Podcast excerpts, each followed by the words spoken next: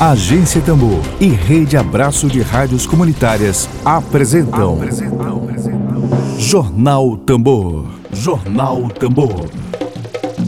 Comunicação livre, popular e comunitária. Está no ar Jornal Tambor. Jornal Tambor. Dedo de prosa.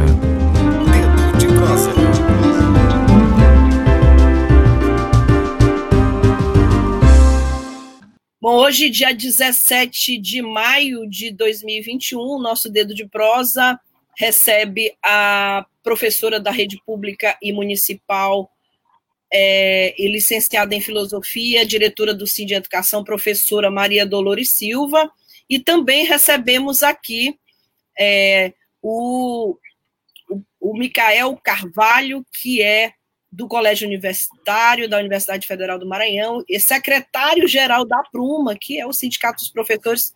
Então, professora Maria Dolores e Micael Carvalho, sejam muito bem-vindos. Bom dia, professora. Bom dia, Micael. Bom Vou dia, Flávia. Bom dia. Dolores, seu microfone. Professora, seu Bom microfone, dia. eu também esqueço desligado, às vezes eu e Sim, esqueci os problemas que temos com a tecnologia. Bom dia. Bom dia a todas e a todos e a todos. E a todos. Seja muito bem-vinda, professora. Micael é, já é aqui nosso, quase nosso é dono, dono da casa aqui. Bom, Emílio, nós vamos conversar com eles sobre o projeto de lei 5.595-2020, que torna a educação como serviço essencial com retorno imediato das aulas presenciais, Emília Azevedo? Retorno imediato das aulas presenciais. Bom, Micael, é, projeto de lei que torna a educação como serviço essencial. A educação já é um serviço essencial no aspecto semântico mais maior do que a gente tem como consciência cívica aqui. Agora, tornar uh, o retorno imediato das aulas presenciais é, que o projeto de lei prevê é uma outra história que a gente agora precisa esclarecer. Então, eu começo esse dedo de prosa, antes, mandando o recado do Carlos Wellington, está dizendo aqui, salve a Micael e a Maria Dolores, a Flávia e ao Emílio. Obrigada, Carlos Wellington. Vamos começar Obrigado, agora. No... Bom, então... Obrigada, obrigada. Bom, é, a gente começa aqui com o Micael, em seguida com a professora Maria Dolores, é, exatamente sobre esse projeto de lei que torna a educação serviço essencial e com retorno imediato das aulas presenciais. Temos hoje 18% da população brasileira vacinada, não temos nem 20%. Nós temos o, o Maranhão também, embora com estabilidade e, e, com a boa notícia de ontem, que não foi verificada nenhuma morte de ontem para hoje, mas pessoas ainda estão internadas, pessoas ainda estão sendo contaminadas, e a gente começa, Micael, acho que a, a internet da Micael deu, deu, pronto. Voltei, voltei. Aqui oscilou um pouquinho. Voltou. A, a, gente começa lembrando que a Elci Nogueira Garcia, obrigada, Elci, pela presença. Elci, lembrando que tem uma variante da Índia aqui, um passageiro de um navio, esse fim de semana que aportou aqui, e que trouxe a nova variante da Índia, preocupante. A Secretaria de Saúde divulgou uma nota que foi amplamente repercutida esse fim de semana, com a nova variante aqui, com a, pelo menos uma pessoa internada com essa nova variante, que é muito letal, que vem da Índia. Então, Micael, vamos começar falando do projeto, seguida a professora Maria Dolores, sobre essa essa, esse projeto de lei é, de retorno imediato das aulas. A gente começa com a, a, as considerações de vocês dois sobre a ideia de retornar imediatamente para a sala de aula, para as aulas. Obrigado, Flávia, mais uma vez. Né? Bom dia a Flávia, a Emília, a professora Dolores, a, a também os é, as pessoas que acompanham né, a, a Rádio Tambor pela, pelo YouTube, Facebook, Twitter. É sempre importante destacar nesse trabalho que é feito com relação a temas fundamentais e importantes, né, a partir da perspectiva da comunicação popular. é, que é a Rádio Tambor, a agência Tambor, é, e começo aqui, né, primeiro, situando o contexto que a gente vive de forma bem rápida, para que a gente comece né, a apontar alguns elementos importantes para esse nosso bate-papo de hoje, que tem a ver com o PL 5595, o projeto de lei. É importante destacar que a gente ainda vive numa pandemia, né? A pandemia ela não cessou, a gente ainda tem né, casos né, é, de, de mortes, de infecção, nós temos ainda um governo que, do ponto de vista nacional, é, apesar né, dos, malabari, do, dos malabarismos argumentativos feitos né, nessa, nesses últimos meses para dizer que está né, enfrentando a pandemia, que a gente sabe que é que não passa de uma mentira, é, a gente ainda vive uma política de morte no Brasil, né, que é uma política de sem vacinação ampla para a população, é, nós vivemos a maior parte do ano de 2020 né, com o governo negando o vírus, negando a pandemia, desrespeitando profissionais da saúde, desrespeitando profissionais da educação, insultando servidores públicos e servidoras públicas, é, articulando ataques e mais ataques à nossa classe, à classe trabalhadora. Então, a gente vive uma conjuntura de muita complexidade, porque a gente vive no aprofundamento de várias crises. Né? a crise sanitária, a crise política, uma crise econômica que afeta drasticamente a nossa população, sobretudo aqueles e aquelas que são mais pobres da nossa classe, que hoje passam fome, que hoje não tem emprego, ou se tem emprego, tem emprego informal. A gente vive na situação né, de do maior corte orçamentário na educação, isso afeta todas as esferas da educação, seja municipal, no âmbito municipal, no âmbito estadual e no âmbito federal. Ah, é, então, é nesse contexto que a gente quer apresentar aqui esse projeto de lei. É, é um projeto de lei que tem algumas armadilhas, né? Começo dizendo aqui para vocês que a gente precisa ter muito cuidado na análise e na forma como nós vamos apresentar e dialogar sobre esse aspecto, né?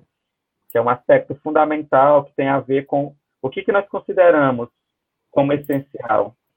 Primeiro, eu acho que é importante dizer que nós, defensores da educação pública, nós, militantes da educação, é, uma das áreas mais atacadas por esse governo genocida, é, nós consideramos que a educação é um direito, não é um serviço. Né? Ela é um serviço se for na perspectiva mercadológica. A gente acha que não, que ela é um direito fundamental a gente também concorda que é essencial, mas nós concordamos que é um direito fundamental, portanto, é essencial. Não deve ser tratado como um serviço, como a troca de favores, ou como uma relação mercadológica. Em que pese nós é, saibamos né, a ofensiva do capital para a educação, a quantidade né, de como os tubarões de destino se apropriaram da educação e se apropriam da educação no Brasil, mas nós ainda né, temos uma resistência na educação pública que vai da educação básica à educação superior. E o que está colocado para nós nesse projeto de lei? Primeiro dizer né, que esse projeto de lei ele foi apresentado no final do ano passado, no dia 18 de dezembro de 2020. Quais foram os parlamentares que apresentaram esse PL?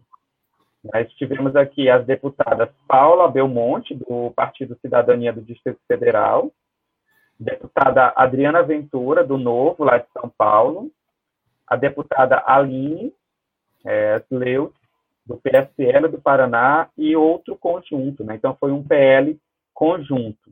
Foi apresentado no final do ano passado, ah, e, né, claro, com todos os componentes da base de apoio do governo federal na Câmara dos Deputados. Então, um conjunto de é, parlamentares bolsonaristas, né, que por pressão de alguns setores da sociedade, né, querem, de uma forma irresponsável, de uma forma desorganizada e de uma forma é, e de uma forma impiedosa, colocar professores e alunos para esse retorno presencial ah, com é, nenhumas condições, né, com, sem condições mínimas para esse retorno. E aí eu quero trazer outros elementos né, para acelerar um pouco mais minha fala e para Dolores, de que esse projeto de lei, né, ele se justifica a partir da limitação da adoção do ensino remoto no nosso país.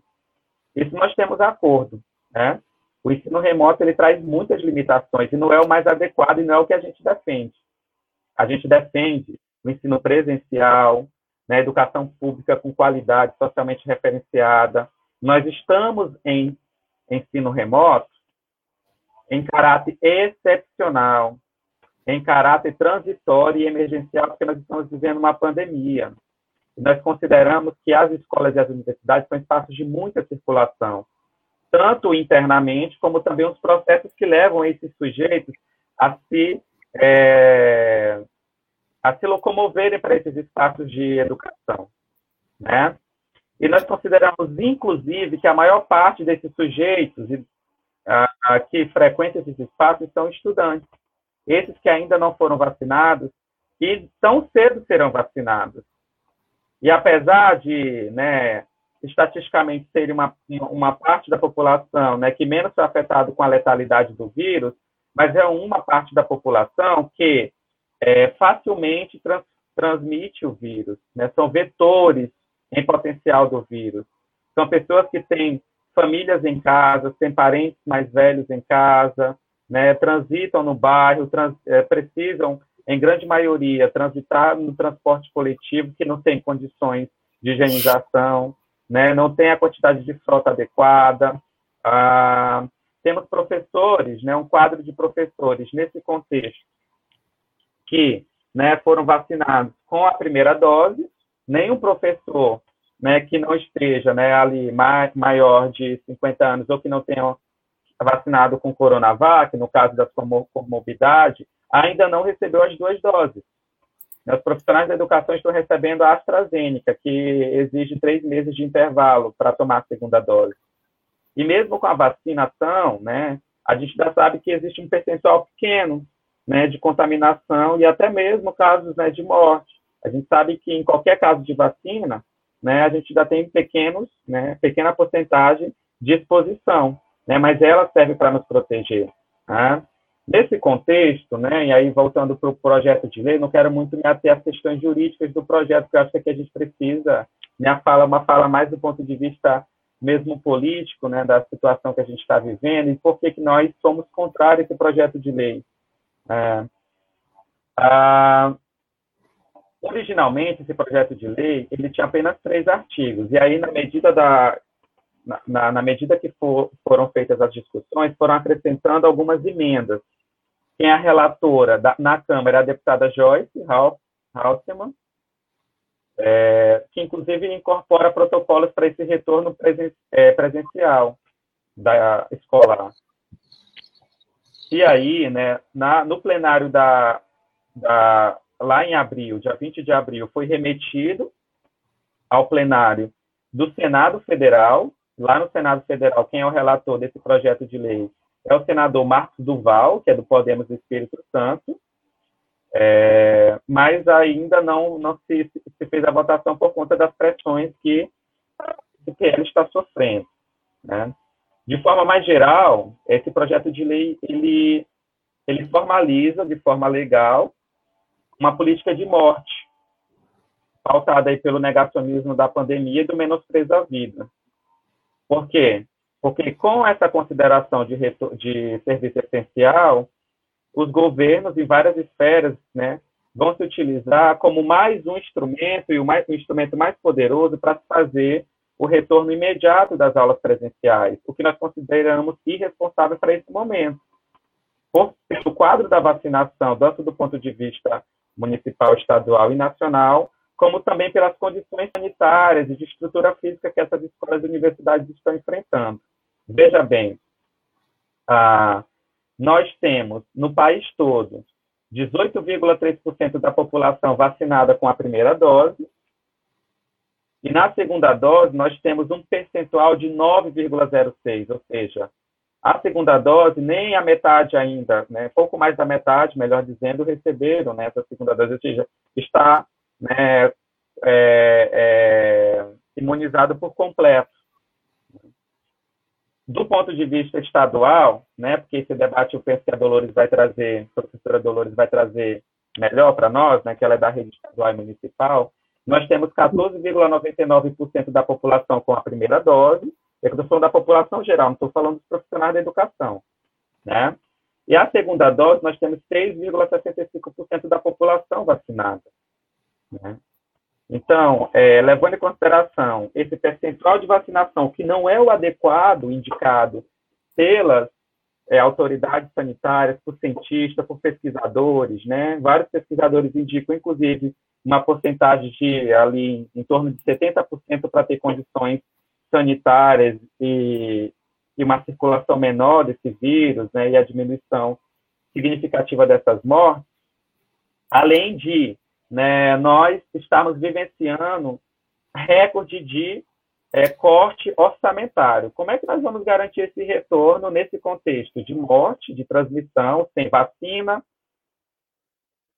com professores adoecidos, muitos professores é, afastados, muitos professores é, em depressão e ansiedade por conta das implicações do próprio trabalho remoto, né?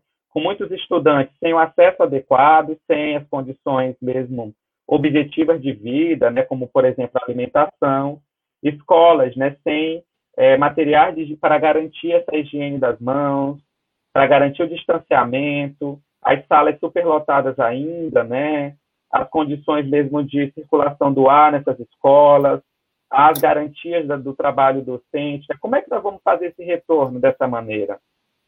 Né? Ou seja, muitos lugares, né, muitos lugares estão usando, inclusive, a inclusão de profissionais da educação não porque consideram né, é, fundamental um direito essencial, mas porque estão sendo pressionados para esse retorno presencial. E podem utilizar desse argumento para justificar esse retorno, já que esses profissionais estão vacinados. Né? Seria importante, inclusive, né, essas autoridades, essas secretarias, apresentarem dados concretos para nós. Quantos por cento quantos por cento de professores, de profissionais da educação, né, que não é só professor e professora, estão vacinados no estado, no município, né? E a gente sabe, eu vou trazer, mais, mais esse dado novamente, que eu acho que é importante. Somente profissionais da educação vacinados não é condição segura para retorno presencial. Esses alunos e essas alunas precisam também ter condições de é, é, é, segurança para esse retorno, porque circulam nesses ambientes, tá? nesses espaços, que são, né, a, quantitativamente, a maior parte dos espaços escolares e espaços universitários. E aí eu vou finalizar por aqui, nessa primeira fala, né, para provocar mesmo a, aqui o debate, também para provocar quem está nos assistindo aqui para pensar né, é, a letalidade que será com esse retorno nesse contexto né, de aulas presenciais, mesmo, mesmo que seja híbrida. Né? mas mesmo assim tem um risco muito grande de maior circulação do vírus, né, de contaminação e, consequentemente, de morte na, no nosso estado, no nosso município, no nosso país. Bom, Emílio, eu vou passar a professora Maria Dolores. É, você tem alguma consideração a fazer? Não estou ouvindo, microfone, isso. Vamos ouvir a Dolores.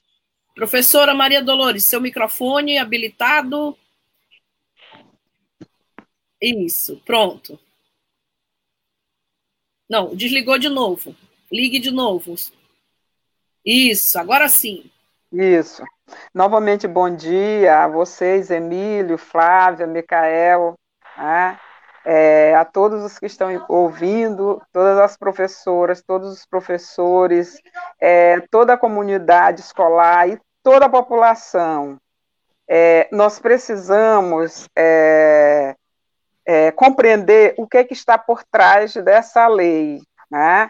Essa lei está no, no, conjunto das demais é, reformas que estão acontecendo nesse país, dentro da frase lá do, do, do ministro Salles, deixando passar a boiada. Né? Então, está dentro do conjunto dessas reformas que é, é, vem tirando é, realmente direitos essenciais da população. É, é, a gente tem que compreender essa, essa lei também, como as outras reformas, esse projeto de lei, né? É, dentro do contexto das reformas neoliberais, mas também como parte de um movimento conservador, obscurantista, que vem sendo propagado no país, vem sendo é, defendido pelo governo Bolsonaro e seus asseclas. Tá? Primeiro, tem duas coisas que são tônicas nesse projeto. A primeira é que determina a volta imediata das aulas presenciais. No momento em que a pandemia está é, é, em torno de mais de 1% é, é, o grau de transmissibilidade. Tá? E segundo as referências científicas, quando está mais de 1%, é porque o grau de, de, transmi de transmissibilidade está muito alto. Tá? É, segundo é que ele determina a educação como serviço essencial. E aqui a gente já vai colocar uma contradição desse projeto. Gente, eu tô, tô de celular e de vez em quando vai aparecer aquela tarjazinha é, é, é das, das conversas. Então, é, porque é, é, a educação é serviço essencial. Vamos nos, nos, questionar. É serviço essencial no momento em que uma pandemia está em alta e matando avassaladoramente a população. Né? Porque só nesse momento da história considerar a educação, como já falou Micael, primeiro como serviço, segundo como serviço essencial. Só nesse momento era para a população desconfiar disso. Durante os 500 anos de história do país, a educação sempre ficou em segundo plano. Se é serviço essencial, o governo teria que aumentar em pelo menos 5 a 10 vezes é, é, é o, o, o, financiamento da educação, né, para atender as reais necessidades de educação do povo brasileiro. Tem uma campanha antiga nossa, que é o 10% do PIB, no mínimo, para a educação, e a gente é, é, é, é, disse que essa campanha era só para iniciar. Isso para atender às reais necessidades de educação do povo brasileiro. Mas isso nunca foi essencial na história do país. Infelizmente, esse país, e agora está voltando com mais força, sempre praticou uma educação de classe, uma educação dualista, uma educação para a elite e outra educação para a grande massa da população. Luiz Antônio Cunha já vem dizendo isso, é, disse isso há muito tempo, né? E, e, e todos os, os é, é, pensadores da educação, preocupados realmente com as reais necessidades de educação do povo brasileiro, vêm dizendo tudo isso. Mas esse PL considera a educação como serviço essencial, exatamente porque considera a educação serviço, não é, é, é um investimento. Tá? Essa, que é, essa que é a grande verdade. Tá? É, só para melhorar aquilo que Micael estava tá, colocando, vou dar um dado estatístico que é essencial para a gente entender a problemática dessa lei. É, nós somos, nós, entre, é, entre professores, estudantes, é, apoio pedagógico, trabalhadores da educação pública, nós somos mais de 55 milhões que circula nesse país. E a maioria, a maioria é, é, é absoluta usa os transportes públicos, que são de péssimas qualidade, péssima qualidade, transportes que é, é, absolutamente, eu tenho certeza de que não está sendo praticada qualquer condição de higiene nesses transportes públicos, né, conforme determina, é, é, determina as regras sanitárias. E os nossos alunos, trabalhadores da educação, nós mesmos é, professores circulamos nesses transportes. Então, esse é o ponto-chave da lei. É, há uma conexão entre as péssimas condições de, de, de, de, estrutura das escolas, das universidades. Recentemente foi, foi colocado aí a condição da, da UFRJ, né? E olha que se trata da maior universidade de, de, do país. Imagina as condições das escolas públicas, municipais e estaduais, que durante esses dois anos parados não foi posto um prego.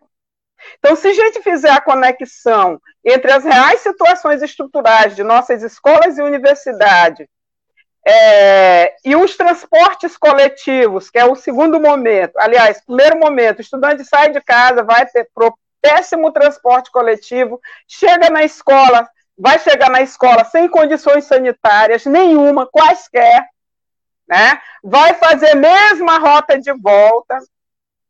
Tá? O, é, o que essa proposta propõe, na minha visão, é um, não, é, é um genocídio, é uma chacina da comunidade escolar e das famílias com menos condição. Se a gente pensar nessa conexão, nós temos que entender que, essencialmente, esse projeto propõe uma chacina da comunidade escolar e dos que estão, entram em relação diária com a, com a comunidade escolar, que são os familiares. Para iniciar a nossa conversa.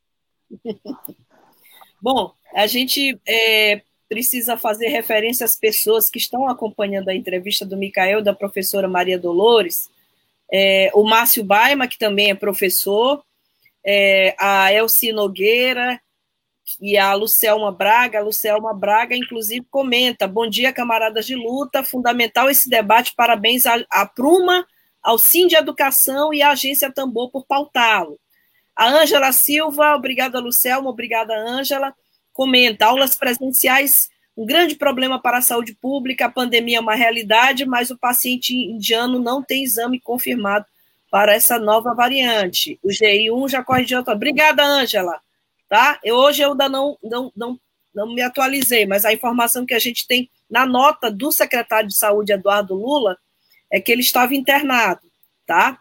A Eunice Brasil comenta: a educação precisa resistir e de hashtag essencial é investir na educação. E o Marcelino Rodrigues Coutrin também comenta que o presidente do Simproecema, Raimundo Oliveira, fez um vídeo colocando-se contra o retorno presencial às aulas, sinalizando com retorno híbrido no segundo semestre. Esse retorno híbrido, professora e Micael, para mim é uma coisa bastante esquizofrênica, porque você fica em casa, é, você não, em casa e não se contamina, mas no dia que você sai, você corre o risco de se contaminar, né?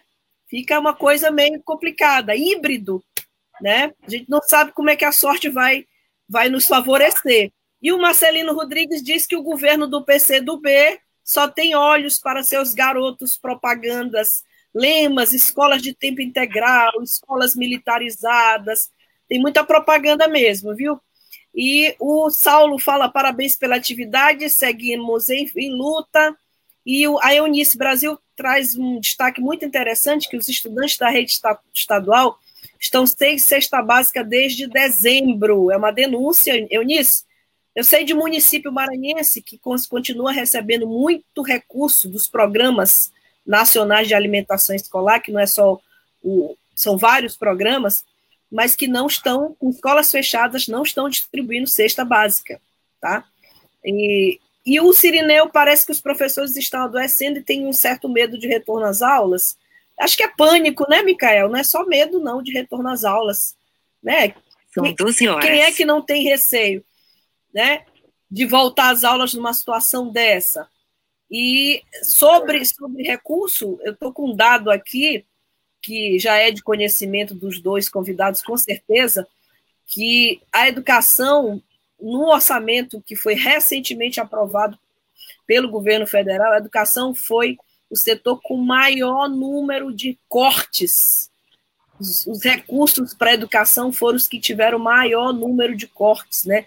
Os maiores bloqueios. O Ministério da Educação teve 7 bilhões e, e 700 milhões de reais só de bloqueio para a educação. Então, como é que se pode considerar essencial, não é, Emília Azevedo?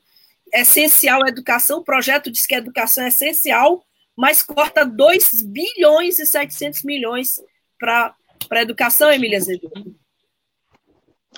É, eu queria colocar aqui para Dolores e para o Micael é uma questão seguinte.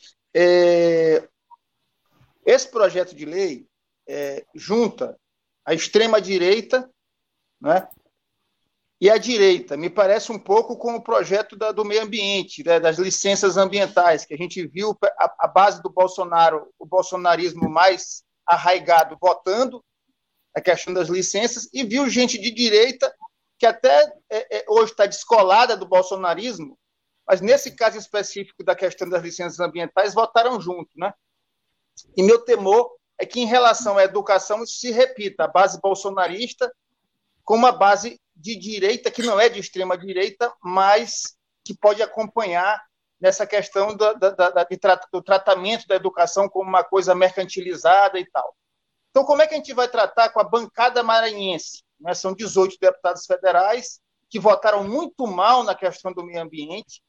Né? Apenas dois deputados federais do Maranhão votaram contra o projeto das licenças, que foi o do PT e o, e o Bira, né? o Zé Carlos e o Bira.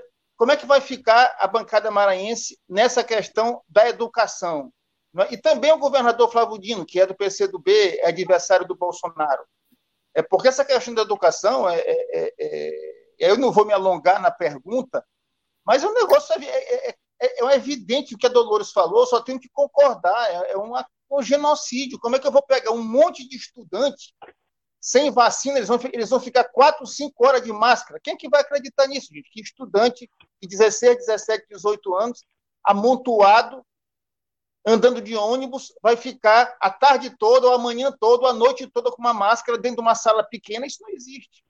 Então, é, é, diante da gravidade desse, desse assunto, diante da gravidade que é o Bolsonaro, que vai que está tratorando tudo, como fica o Maranhão, né, como fica o governador do Maranhão em relação a esse projeto, como fica a relação desse movimento que envolve professores da rede da universidade, da rede estadual e da rede municipal, na articulação com o governo do estado e com a bancada federal maranhense, que tem uma responsabilidade muito grande aí com a vida dos alunos, dos professores, com as famílias envolvidas e com a sua população de modo geral, porque isso daí é, um, é, um, é, um, é, é uma bola de neve, né? Na hora que você libera, é, é, é, é libera geral as aulas, você está expondo toda a sociedade. Então, eu queria queria saber, me alonguei um pouco na pergunta, como fica essa articulação especificamente dentro do Maranhão. Começar agora com Dolores, depois para mim, pode ser? Flávia pode. e Emílio. Claro, claro. claro. Ok. Então, Dolores. vamos começar. Tem alguns pontos que a gente precisa, precisa ainda é, é, ainda é, é, é como é que se diz? É esmiuçar nessa lei. É, como tem sido moda ultimamente, tudo aquilo que foi uma reivindicação histórica dos trabalhadores vem sendo usado às avessas. Né?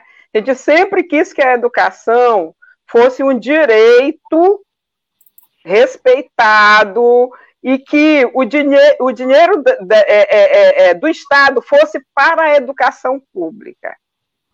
Tá? E não, como o Emílio diz aí, para os empresários da educação, né? que é, é, trabalham na perspectiva da educação mercantilista, propõe uma educação mercantilista. Tá?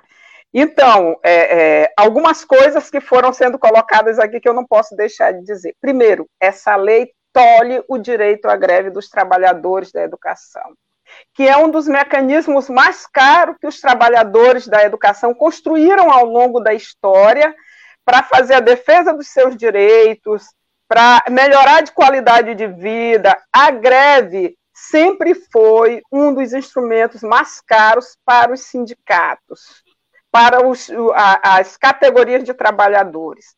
E esse, esse projeto usa o termo essencial, é, educação como, como serviço essencial, exatamente para que, é, em se tratando de greves, ela seja logo considerada ilegal pelos juízes. Por quê? em todo serviço essencial tem que funcionar 70% a 80%. Quando, numa categoria de trabalhadores, apenas 20% ou 30% estão fazendo greve, ela não existe. Ela não existe. Então, é, é esse, por trás desse projeto, eles estão é, é, é, tolhendo o direito de greve dos trabalhadores da educação. Uma propaganda, e aqui eu gostaria, Emílio, depois eu me detenho na tua, nas questões que tu colocaste, porque essa aqui é muito importante para este momento.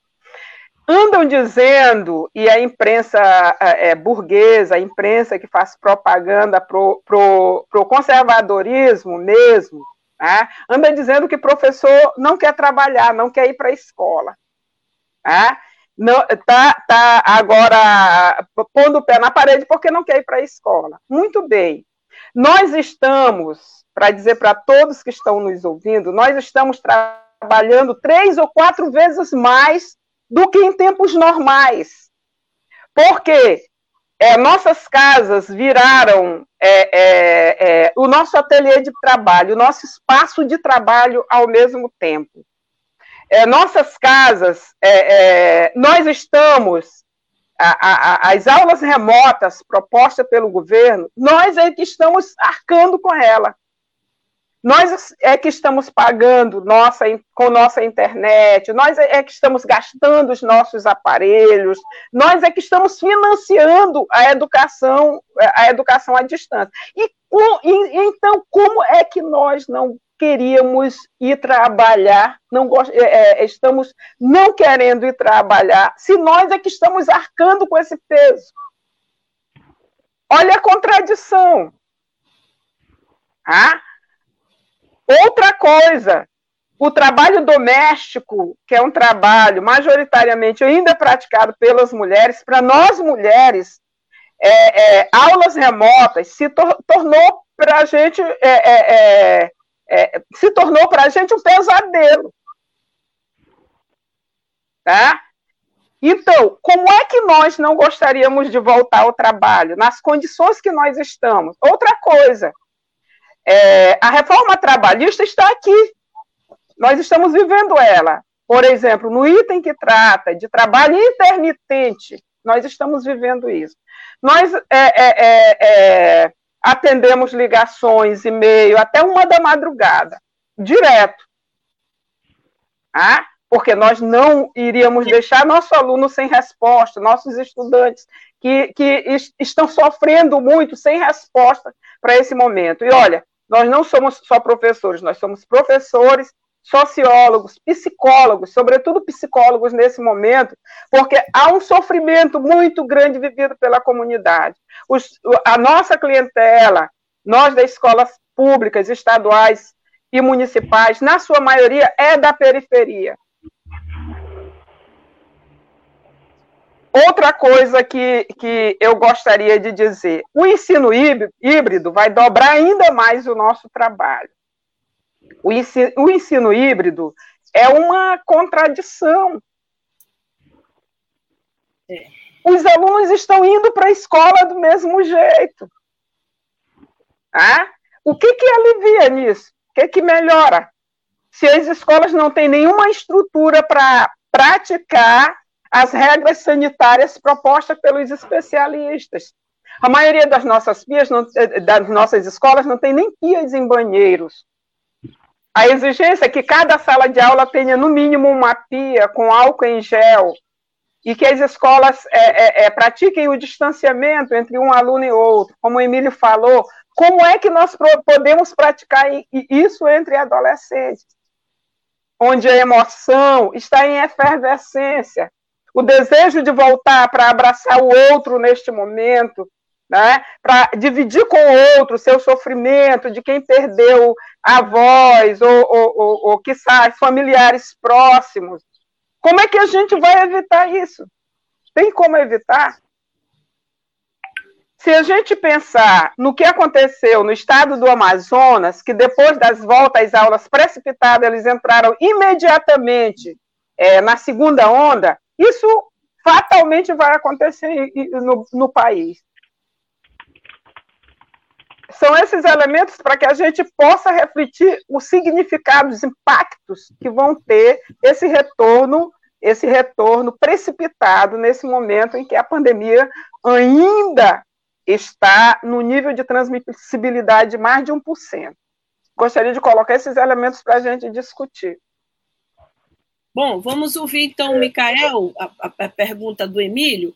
A gente já ultrapassou aqui uns 11 minutinhos, mas como tem muita gente aqui pedindo, inclusive, que a gente volte a debater esse assunto, porque o assunto não foi esgotado ainda, o próprio Luiz Eduardo Neves comenta que esse debate precisa de uns três programas para ser esmiuçado. A gente concorda, Luiz Eduardo? É, Micael, teu ponto de vista sobre a questão formulada pelo Emílio? É importante nessa né, consideração, e aí eu acho que Dolores traz aí também pontos é, fundamentais para a gente poder pensar essas questões que são colocadas, para também a gente não cair em armadilhas, né? Como a própria Dolores colocou, tem vários pontos de contradição. Eu acho que é muito importante a gente ter a tranquilidade e também, né, saber como nós vamos dialogar com a, o conjunto da população, né? Em que nesse momento, de fato, né, é, não aguenta mais é, essas aulas remotas, muitos pais não conseguem acompanhar os filhos, é, ou porque não tem né, ali a, a paciência, e porque também né, exige uma formação para você estar tá ali né, no, no processo de ensino-aprendizagem daquele aluno. Ou seja, porque também esses pais ou responsáveis que moram com esses alunos estão trabalhando, né? estão tendo que sair de casa, etc. Então, é normal, é comum que a gente né, se vê nessa situação onde muitos pais estejam né, é, querendo a qualquer custo né, que esses alunos volte, né? A, a, e também muitos alunos querendo retornar por conta desse convívio. Né? São, né, a gente está indo aí para um ano e meio né, de suspensão das aulas presenciais, do modo mais geral. Né? Aqueles cursos, aí voltando para a educação superior, aqueles cursos que têm né, disciplinas mais essencialmente práticas, com laboratórios, etc., né? sofreram né, alterações, e claro que também sofre alteração no calendário, na perspectiva de formação, mas eu acho que é muito importante a gente destacar aqui que o direito à educação, em um contexto de pandemia, ele não é, se sobrepõe do direito à vida. Em nenhum momento. Nós consideramos fundamental e essencial, mas sem vidas, né, sem né, corpos né, é ali né, em movimento, né, enfim, corpos vivos, nós não temos escola, nós não temos universidade. Nós não temos economia sem essas vidas preservadas. Portanto, a nossa consideração, e quando a gente se coloca contra o retorno presencial nesse momento e contra a PL 5595 de 2020, é porque nós defendemos o direito à vida. Né? E aí que vem algumas contradições do ponto de vista local, como o Emílio colocou. Né? É importante reconhecer as ações do governo, eu acho que é importante a gente colocar aqui né, que existe algum, ações importantes do combate à pandemia do ponto de vista estadual e municipal, a organização da vacinação, a, a própria comunicação com a população, políticas né, de, de, de, de, de econômicas, etc., né, que a gente sabe que não, não abarca todo mundo, mas que são importantes porque, do ponto de vista nacional, nós não estamos tendo nenhuma medida. Né, o auxílio emergencial foi cortado pela metade, né, um dinheiro que não dá para sustentar do, um mês, nem todo mundo entrou agora nessa nova leva, etc. A gente precisa reconhecer, eu acho que é importante, não, a gente não entra em contradição reconhecendo essas ações do governo, mas nós não podemos nos furtar de apontar os equívocos. Nós não podemos nos furtar de apontar as contradições das declarações do governador com relação às condições para voltar em junho. Nós não temos condições, gente, de voltar em junho.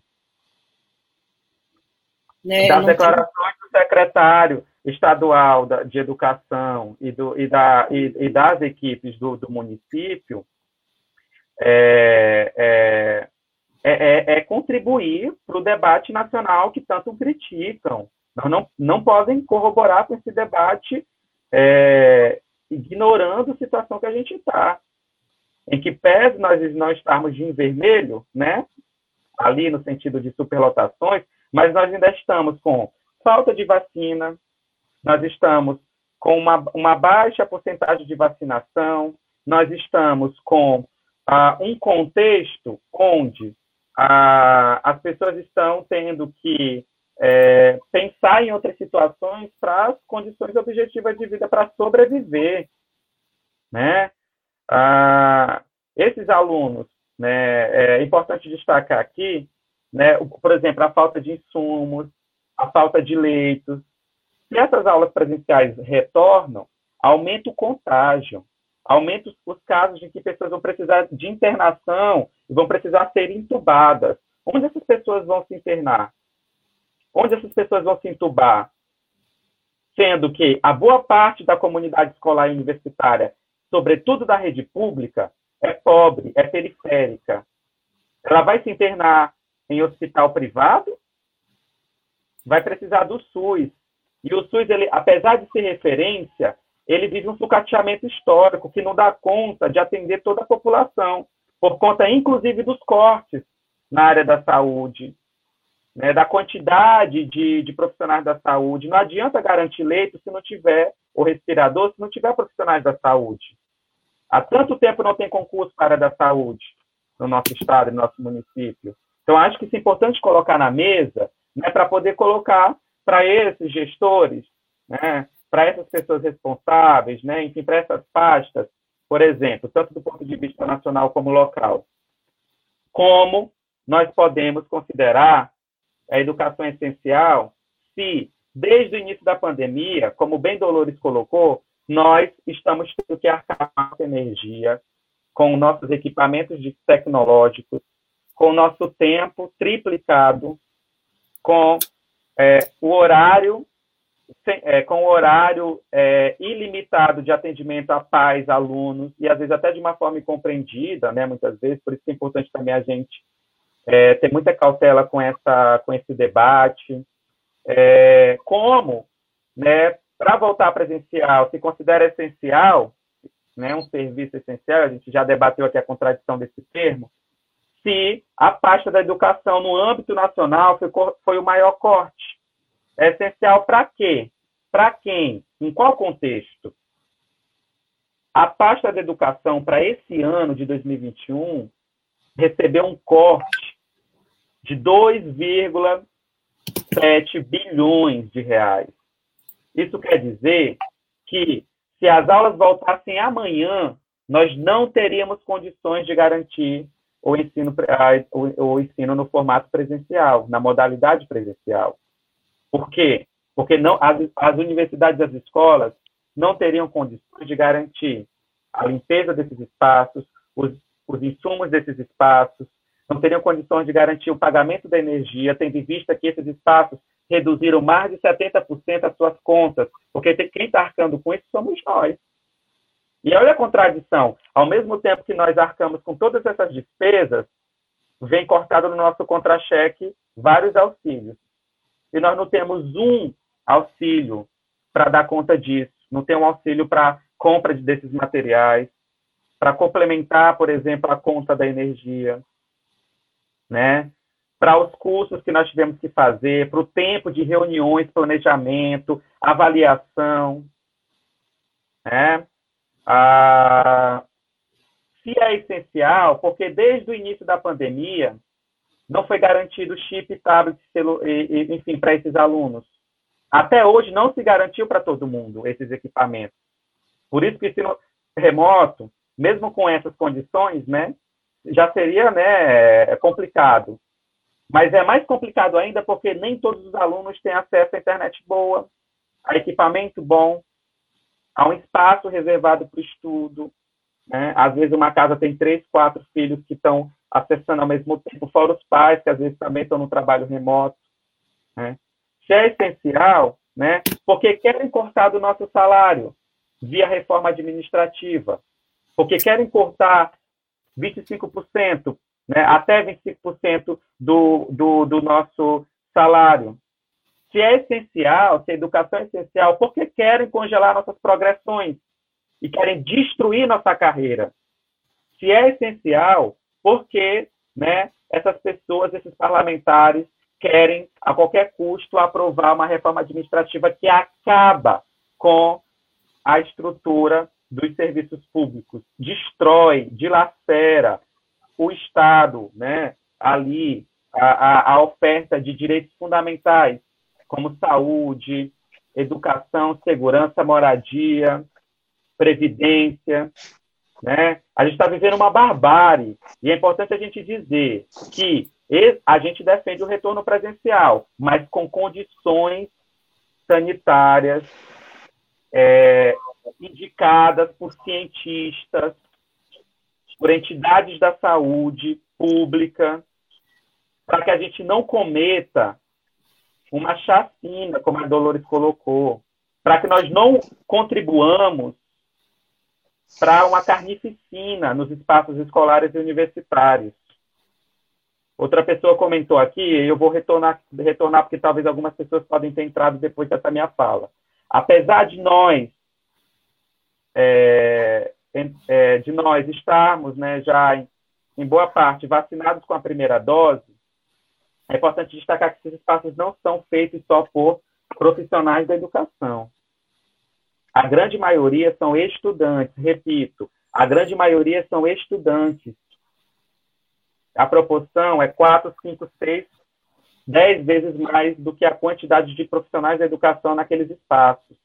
Outra, mesmo vacinados, nós é, não temos uma garantia de 100%. Se voltar agora, com certeza nós vamos ter professores, né, e outros profissionais da educação que podem ser contaminados pela, pelo vírus, da, pela, pelo, pelo coronavírus, e podem inclusive morrer, porque nós temos alguns casos né, em que, mesmo vacinado, ah, enfim, né, tem essa exposição, como nós já tivemos aqui no estado, né, casos em que foi vacinada a primeira dose, contraiu e depois faleceu.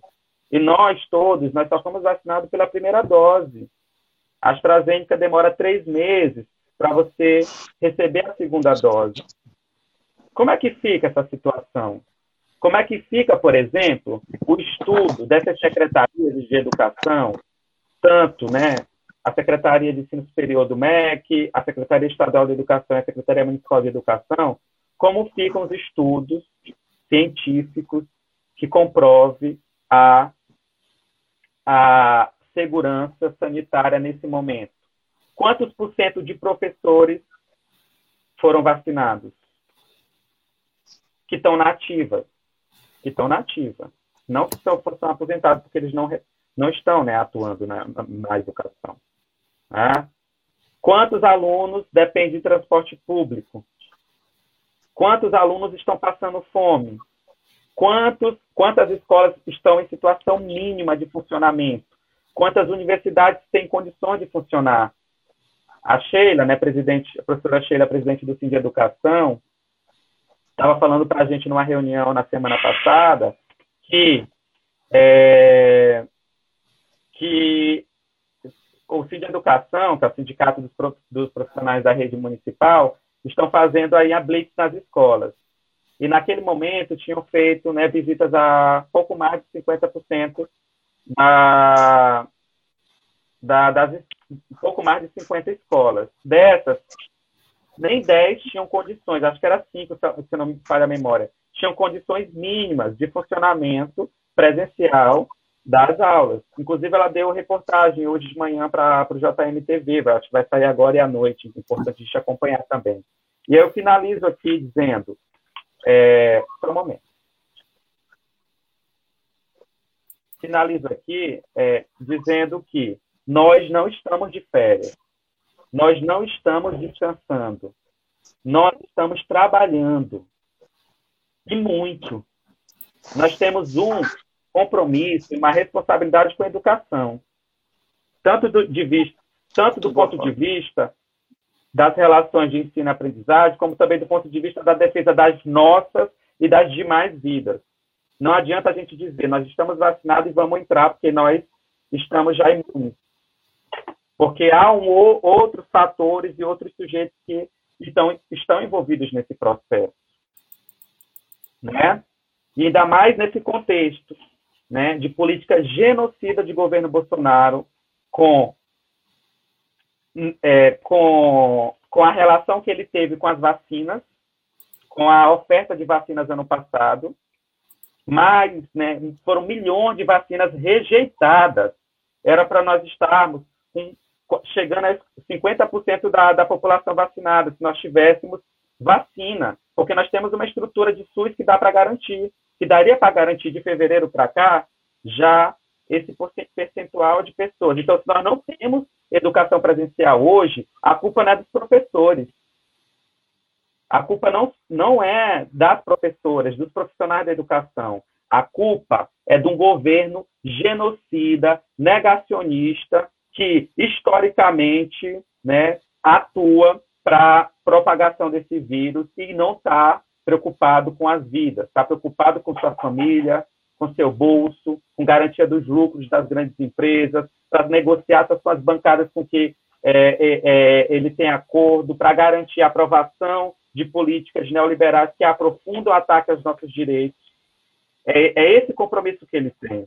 Por fim, quero dizer que é, esse orçamento, né, ele ele está lá para quem quiser acompanhar. Ele foi né, organizado no decreto é, 10.686 no dia 23 de abril de 2021. Quem quiser acompanhar as pastas, os números de cada área que foi cortado, que foi bloqueado, pode acessar lá que vocês vão ver toda a lista. Olha a contradição. As duas maiores pastas que foram cortadas foi educação e, e economia, que são as áreas mais é, que são né, mais discutidas e afetadas nesse momento. Por fim, é, há uma vulgarização do termo essencial a gente precisa disputar esse termo. Que nesse momento, essencial é a defesa da vida, essencial é as garantias sanitárias, essencial é a garantia de condições dignas de trabalho para os profissionais da educação. Nesse momento, essencial é a recomposição orçamentária na educação. Não dá para se conceber educação de qualidade pública, gratuita, sem a recomposição orçamentária. Portanto, nós convidamos todos que estão assistindo essa entrevista, ouvindo, vendo, etc., que compartilhem nossa carta. Né? Vai sair mais tarde uma carta das entidades da educação aqui do Maranhão contra o PL 5595, em defesa da vida. E também nós vamos fazer um ato simbólico com poucas pessoas ali na Deodoro, na quarta-feira, às uhum. 16 horas para panfletar uhum. essa praça, para dialogar com a população e para dizer que condições, em que momento nós achamos importante esse retorno presencial. Nós queremos voltar. Acho que nós somos os setores, um dos setores que mais quer voltar ao trabalho presencial. Mas nós não podemos fazer de qualquer forma. Precisa ser feito de forma responsável, de forma organizada e de forma com que a gente não contribua para o aumento de contaminação e de morte nesse momento da pandemia. Bom, Micael, professora Maria Dolores, é, a gente já passou um pouquinho e o, tema é um tema realmente, concordo com o Luiz Eduardo Neves, que a gente precisa de no mínimo três programas, né? Nós já chegamos a, a 29 minutos de ultrapassar o nosso tempo aqui do jornal. Oi, porque, professora, pode, pode falar, Eu gostaria só de, de encerrar aqui. Isso, eu ia lhe passar é... para encerrar. Ah, tá, tá. Isso. E ele pedir as suas, as suas e as do Micael, as suas considerações finais, e vamos atender aí a sugestão do, do Luiz Eduardo Neves de novamente voltar a esse tema, porque ainda não foi suficientemente discutido e debatido como a gente gostaria. Então, vou lhe pedir as suas considerações finais e as do Micael Carvalho. Tá, então, é, a gente gostaria de, de chamar toda a comunidade escolar e a população que arcar com a, a nossa campanha. Tem uma campanha sendo largamente é, é, é, é propagada na internet com uma seguinte frase: é, Voltar às aulas presenciais sem vacina é chacina.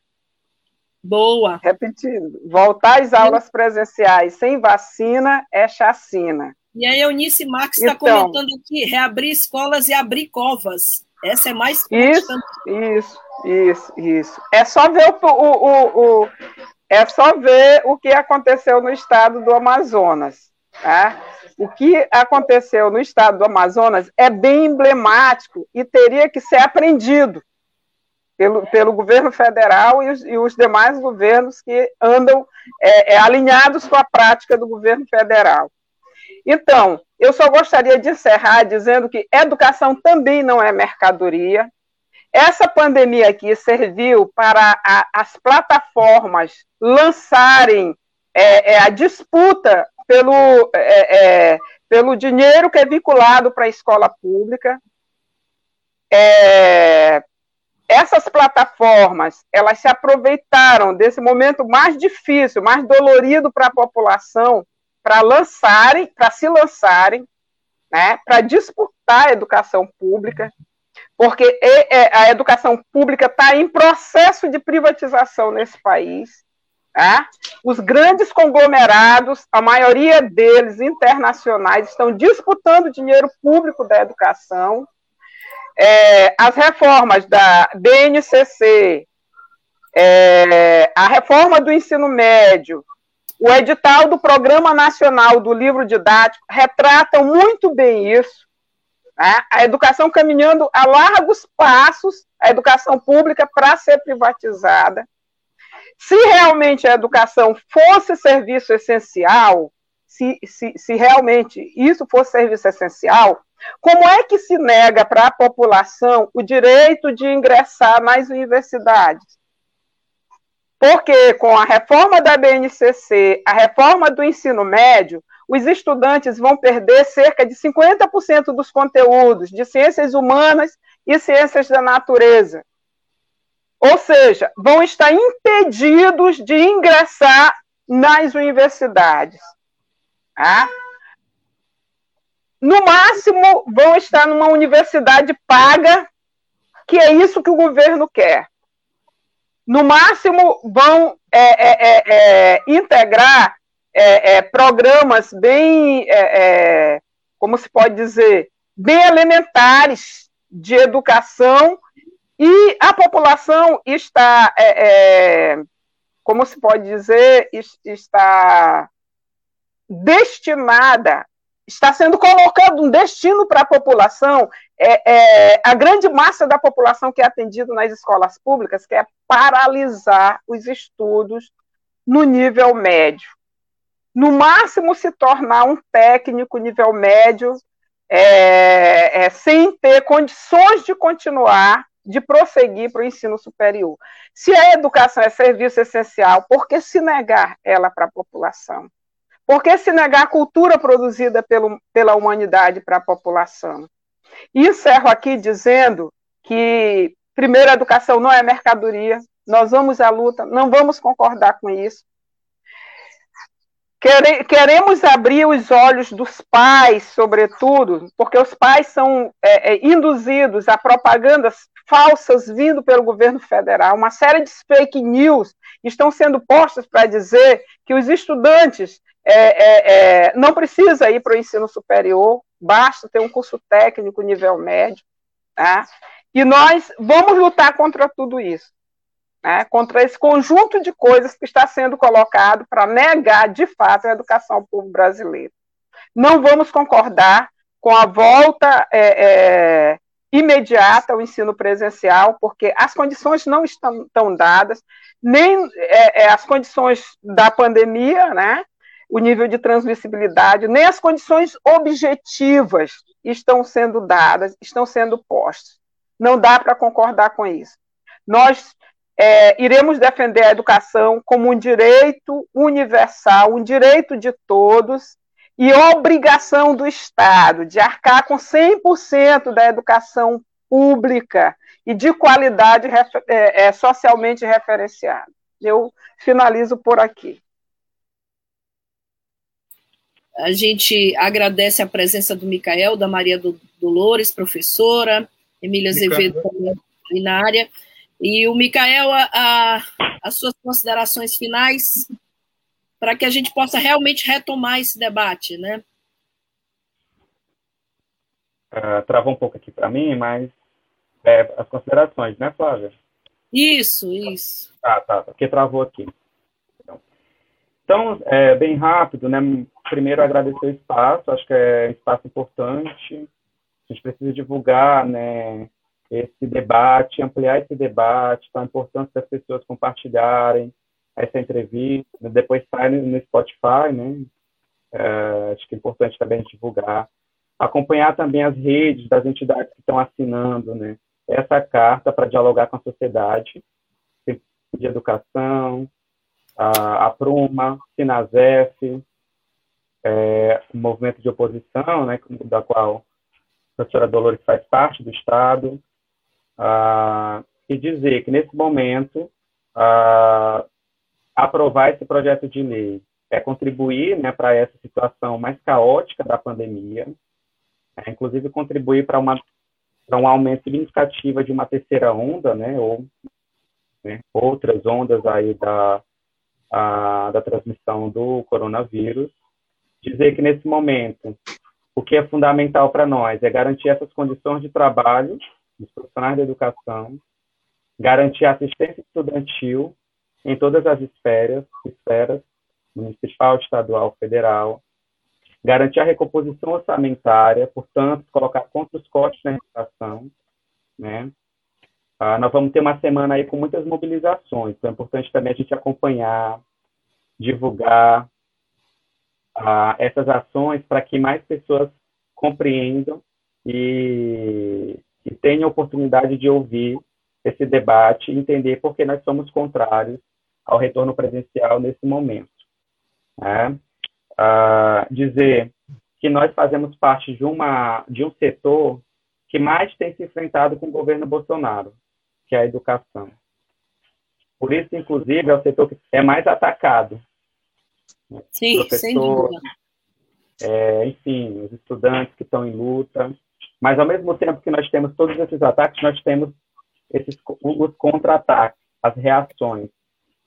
E como a própria professora Dolores colocou, está né, tá tendo e vai ter muita luta. Né? Mesmo com as limitações né, das manifestações por conta do isolamento, né, da, da pandemia, etc., do distanciamento, mas nós vamos fazer luta, nós estamos fazendo luta e nós vamos se enfrentar com esse governo para garantir, para exigir vacina para todos e todas já, né?